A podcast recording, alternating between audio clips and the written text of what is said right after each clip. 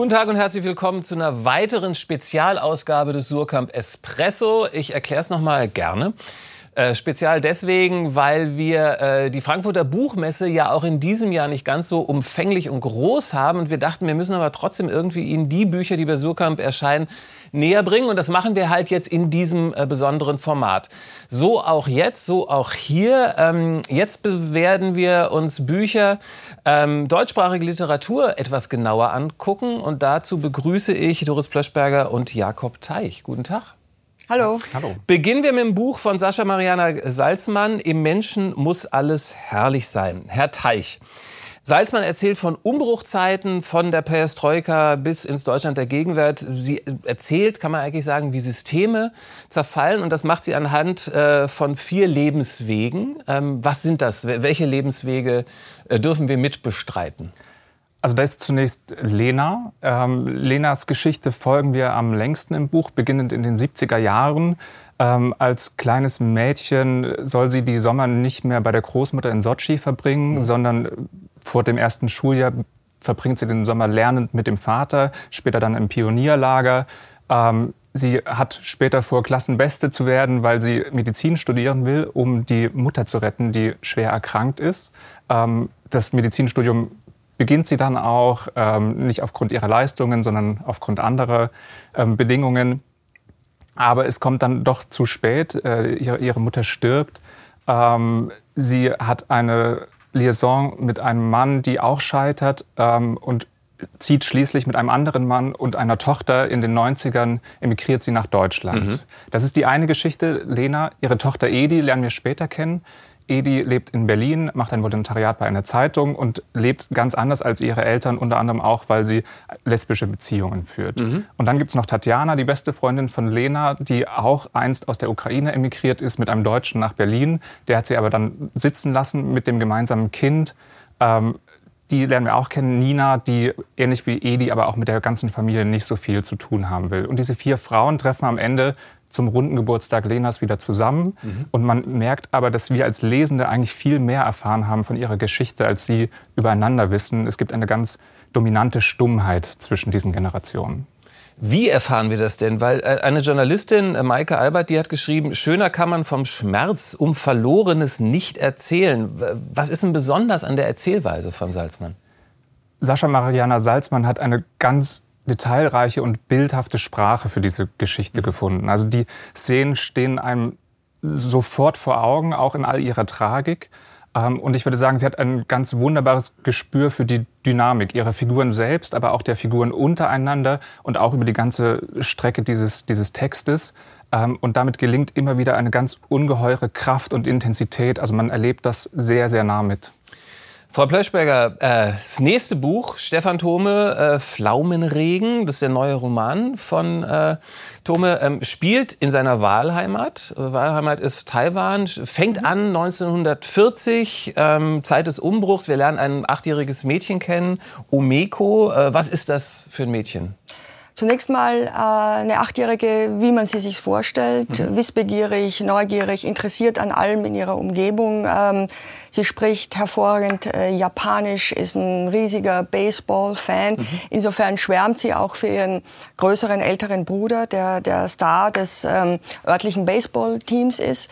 Also es ist eine behütete Kindheit, eine glückliche Kindheit, die ein abruptes Ende nimmt, als 1945 äh, der Zweite Weltkrieg zu Ende geht und Japan als ähm, einer der Verlierer dieses Weltkrieges auch nicht mehr länger äh, Kolonialmacht in Taiwan ist, abgelöst wird von neuen Besetzern, könnte man sagen, mhm. von chinesischen Nationalisten, die nun ähm, ähm, auf die Insel kommen, den, der taiwanischen Bevölkerung äh, gewissermaßen es zum Vorwurf machen, dass sie sich den japanischen Unterdrückern äh, unterworfen haben und nun ihrerseits ein sehr rigides äh, System der Unterdrückung, der mhm. politischen Unterdrückung, der Repression Repression ähm, etablieren zum Teil mit brutaler Gewalt gegen jede Art äh, von, von Widerstand vorgehen. Und dieser politische Einschnitt, dieser Umbruch betrifft auch Umeko und äh, ihre Familie in ganz äh, äh drastischer Weise.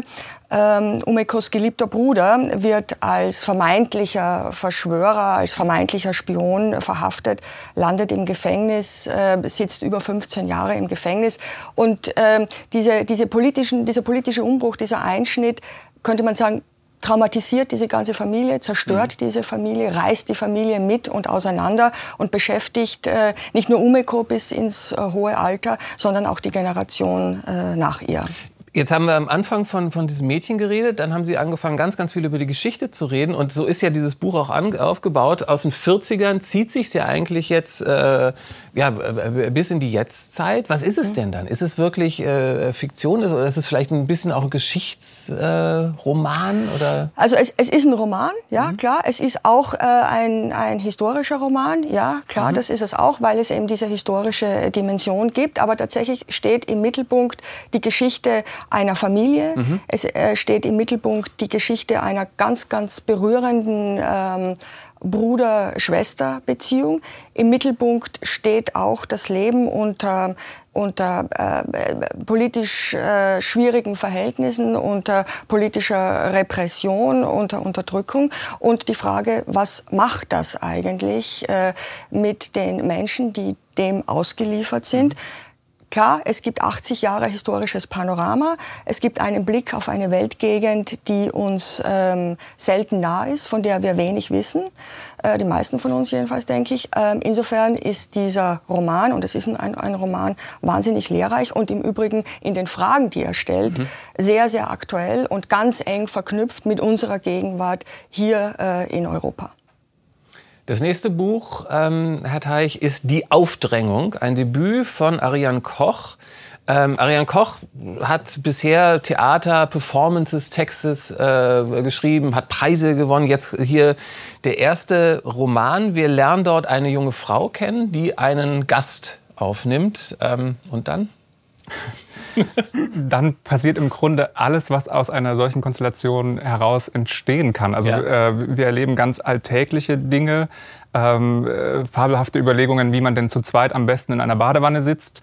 Ähm, es gibt Formen der Annäherung. Ähm, Wollen wir das kurz vertiefen oder lieber nicht? Die, die Frage ist, glaube ich, sozusagen parallel oder gegenüber. Ah, okay. Ähm, äh, es gibt die, die Hinziehung zu, zu, einem, zu einer anderen neuen mhm. Personen im Leben. Es gibt aber genauso die Abstoßung, es gibt ähm, Dominanzverhältnisse. Die Gastgeberin überlegt, wie sie dem Gast am besten den Kiefer vermessen kann und wie sie ein Regelwerk aufstellen kann, äh, um ihn irgendwie in Schach zu halten. Also das Ganze bekommt auch immer wieder ähm, sehr bedrohliche Züge. Sie entwickelt eine gewisse Obsession und dahinter liegen natürlich irgendwie Fragen nach Herkunft, Heimat, Integration, Assimilation, Privatsphäre, Gastfreundlichkeit, also auch irgendwie politische Fragestellungen. Ich, ich stelle mir sofort die Frage, äh, was für eine Sprache wird das äh, dargeboten? Weil ich glaube, die ist, äh, weil ich habe so einige Texte der Autorin schon mal davor gelesen, die ist schon speziell, oder? Die, die ist speziell, ähm, vielleicht auch speziell für einen Roman insofern, mhm. als der Text nicht eben narrativ voranschreitet, sondern immer wieder kurze Szenen präsentiert. Und wir haben mit der Gastgeberin eine ganz unzuverlässige Erzählerin, die immer wieder absurde Widersprüche provoziert. Aber das bekommt äh, ganz groteske, surreale, äh, herrlich witzige Züge auch. Also es macht große Freude, das zu lesen, ähm, auch weil man die Fabulierlust der Autorin darin die ganze Zeit spürt. Okay. Äh, Frau Plöschberger, nächstes Buch. Ulf Erdmann äh, Ziegler, eine andere Epoche. Das ist so ein Buch, ähm, also andere Epoche, es, es, es, die erzählt vom rechten Terror, Krise der Verfassung und eigentlich äh, von der, aus der jüngsten Zeit. Und jetzt denkt man sich sofort, alles klar, das kennen wir doch, äh, NSU-Komplex und so weiter. Das ist aber ähm, Fiktion. Ja. Also erklären Sie mal, was ist es genau? Weil also es ist Fiktion, es ist ein Roman, ja. genau. Also natürlich liegt auch äh, diesem Roman, ähnlich wie äh, Pflaumenregen, ähm, liegen historische Ereignisse zugrunde, äh, die sich genauso ähm, ereignet haben. Sie haben es erwähnt, ähm, der Roman umfasst den Zeitraum von 2011 bis 2014. Ähm, der rechtsextremistische, rechtsterroristische NSU flog auf. Äh, ähm, es war die Zeit, in der äh, Christian und Bettina Wulff von allen Medien mhm. Ähm, extrem unter Beobachtung genommen genommen wurden mit dem Ende, ähm, das wir alle kennen. Es wurde ein Untersuchungsausschuss eingerichtet zum äh, Thema NSU. Wir haben in diesem Roman einen Chronisten. Dieser Chronist heißt äh, Wegmann Frost Ähm, er erzählt ähm, diese Geschichte und äh, in diesem Punkt ähm, weicht der Roman dann von einer bloßen Chronologie ab, weil wir in, der, in, der, in der Darstellung Wegmann Frosts erfahren, was eigentlich äh, hinter den politischen Ereignissen steckt, die ja nicht abstrakt äh, sich ereignen, mhm. sondern es gibt Protagonisten. Und diese Protagonisten der politischen Bühne, ähm, die sind es, die mit allem, was ihr Menschsein ausmacht, äh, involviert sind. Das ist der, der, sozusagen der, der, der, der fiktionale Part äh, mhm. dieses äh, Romans und fügt den historischen Ereignissen, die wir kennen, noch einmal eine ganz neue Dimension hinzu.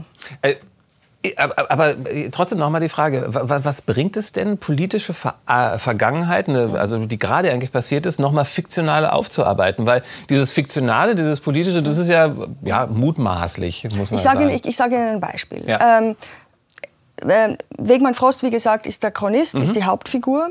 Ähm, dieser Wegmann Frost ist befreundet seit seiner Kindheit mit dem Vizekanzler Florian Jansen. Mhm. Und beide verbindet ähm, äh, ein interessantes Motiv. Ähm, beide bei, bei, beiden liegt sozusagen die biografische Herkunft im Dunkeln. Ja. Ähm, Wegmann Frost ähm, hat eine deutsche Mutter, kam in Idaho auf die Welt. Äh, seinen Vater kennt er nicht. Er nennt sich selbst Indianer. Sein Vater ist Native American. Mhm. Er hat ihn nie getroffen. Okay. Von Florian Jansen erfahren wir, äh, dass er als, als, als Kind aus dem brennenden Saigon ähm, ausgeflogen äh, wurde und in Deutschland adoptiert wurde. Das heißt, die Herkunft beider liegt im Dunkeln. Und das verschränkt äh, Ulf Erdmann-Ziegler ähm, ähm, mit mit Deutschland, mit, den, mit dem geteilten Deutschland, mhm. könnte man sagen, mit Ost und West, ähm, die historisch betrachtet zwei Teile sind, deren Anfänge auch ein Stück weit im Dunkeln liegen, ah, im Verborgenen okay. liegen.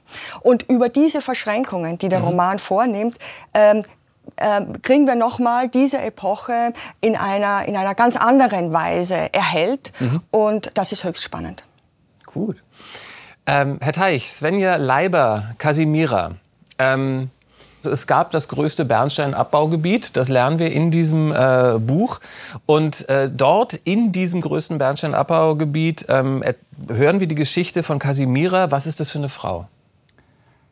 Casimira ist eine Frau aus einfachen Verhältnissen. Wir lernen sie im Roman 1871 kennen. Ähm, da lebt sie mit ihrem Mann äh, einer, in einer kleinen Fischerhütte mhm. auf der kurischen Nährung. Ähm, sie leben von der Fischerei. Ihr Mann ist allerdings auch Bernsteindreher, aber so mhm. verdienen sich ein, ein, kleines Zubrot. Ähm, und sie sucht eigentlich ihren Platz in, in, in der Welt, in diesem Leben, in dieser Gesellschaft. Ähm, sie möchte kein Kind, bekommt dann doch ein Kind. Ähm, ihr Mann wird in dieser Bernsteingrube irgendwann Vorarbeiter, allerdings auch nur aufgrund eines genialen Einfalls von ihr. Mhm. Die Lorbeeren dafür erntet aber natürlich er. Natürlich. Und so versucht sie immer wieder zu schauen, wie, wie kann sie sich da eigentlich einordnen in, in, in, in genau dieser Welt, die von Männern dominiert wird, die von Männern bestimmt wird. Und äh, sie rasiert sich irgendwann die Haare ab, aber das ist nicht das Einzige, was äh, dann für Aufregung im Ort sorgen wird. So, und dann, dann passiert ja etwas eigentlich eher äh, Positives, und zwar die Grube hat Erfolg, man sollte meinen, alles wird super, aber dann wird nicht alles super, dann geht es erst richtig los mit den Problemen. Warum? Genau, wir erleben im Roman eigentlich die historischen Geschehnisse mit. Also wir erleben erst die Industrialisierung, den Aufschwung, wir erleben auch sowas wie eine Arbeiterbewegung, wie Gewerkschaften gegründet werden. Ähm, wir erleben mit, wie Henriette Hirschberg einen, einen Lesekreis für die Frauen organisiert, damit auch die Frauenbildung äh, bekommen.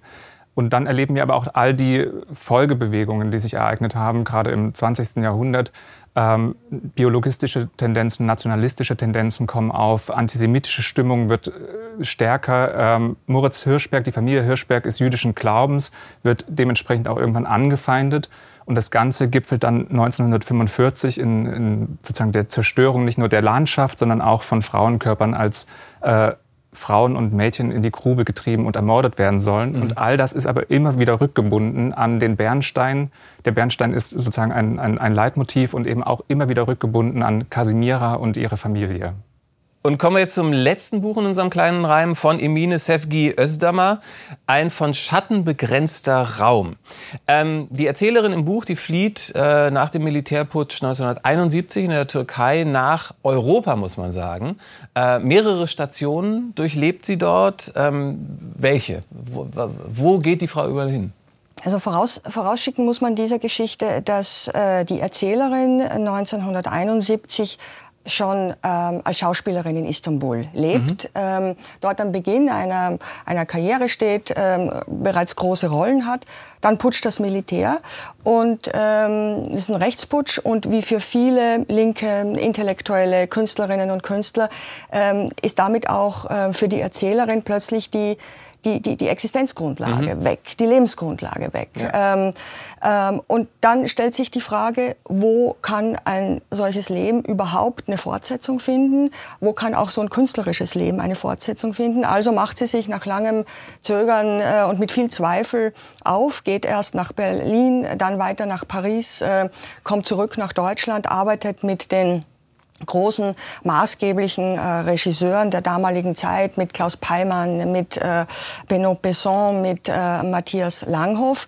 Und das vielleicht Entscheidende ist, dass ähm, dieser Roman den Kampf erzählt, wie sich diese Erzählerin eine Sprache zurück erarbeitet, mhm. erkämpft und damit gewissermaßen auch erst wieder ein Leben erkämpft. Und das ist eine Sprache, die nicht nur im Alltag äh, zu funktionieren hat, sondern es ist eine, eine Sprache, in der äh, die künstlerische Existenz wieder neu beginnen kann. Mhm. Sodass diese Erzählerin also neben der Arbeit äh, fürs Theater auf der Bühne irgendwann auch beginnt, äh, Romane und ähm, Erzählungen zu schreiben. Und auch mhm. davon erzählt dieser Roman, wie sehr dieser Kampf auch einer ist gegen, gegen Klischees, gegen Stereotype, gegen festgeschriebene ähm, Rollen. Zum Beispiel ähm, der Kampf dagegen, als türkische Frau nicht immer nur für die Rolle der mhm. türkischen stummen Putzfrau besetzt zu werden.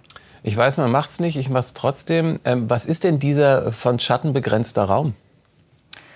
Ja, ähm, also es ist, ein, es ist ein sehr sprechender und auch ein sehr poetischer Titel, wie ich finde, der auf etwas Bezug nimmt, ähm, was der Roman als, Art, als eine Art Sehnsucht entwickelt. Also mhm. er erzählt von dieser, von dieser kurzen Zeit im Nachkriegseuropa, in dem, wie es im Roman äh, heißt, die Hölle Pause machte. Und die Pause der Hölle ist ein, ein Sehnsuchtsraum, könnte man sagen, ein Sehnsuchtsort, in dem die Erzählerin äh, für sich den Eindruck gewonnen hat, man könnte mit den Mitteln der Poesie, mhm. mit dem Wiedergewinn einer Sprache Grenzen überschreiten, Barrieren abbauen, wegreißen, mhm. die eigentlich nur im Kopf äh, bestehen. Mhm. Und dieser Sehnsuchtsort sozusagen der Freiheit, der Grenzenlosigkeit äh, und die Bedrohung dieses Sehnsuchtsortes, mhm. äh, die Schatten, die diesen Sehnsuchtsort umstellen und begrenzen, ähm, das macht äh, dieser Roman ganz wortgewaltig anschaulich. Frau Plöschberger, Herr Teich, vielen, vielen Dank, dass Sie hier waren. Toll, dass Sie die Bücher vorgestellt haben und äh, auch selbstverständlich toll, dass Sie zugeschaut haben. Ähm, bis zum nächsten Mal.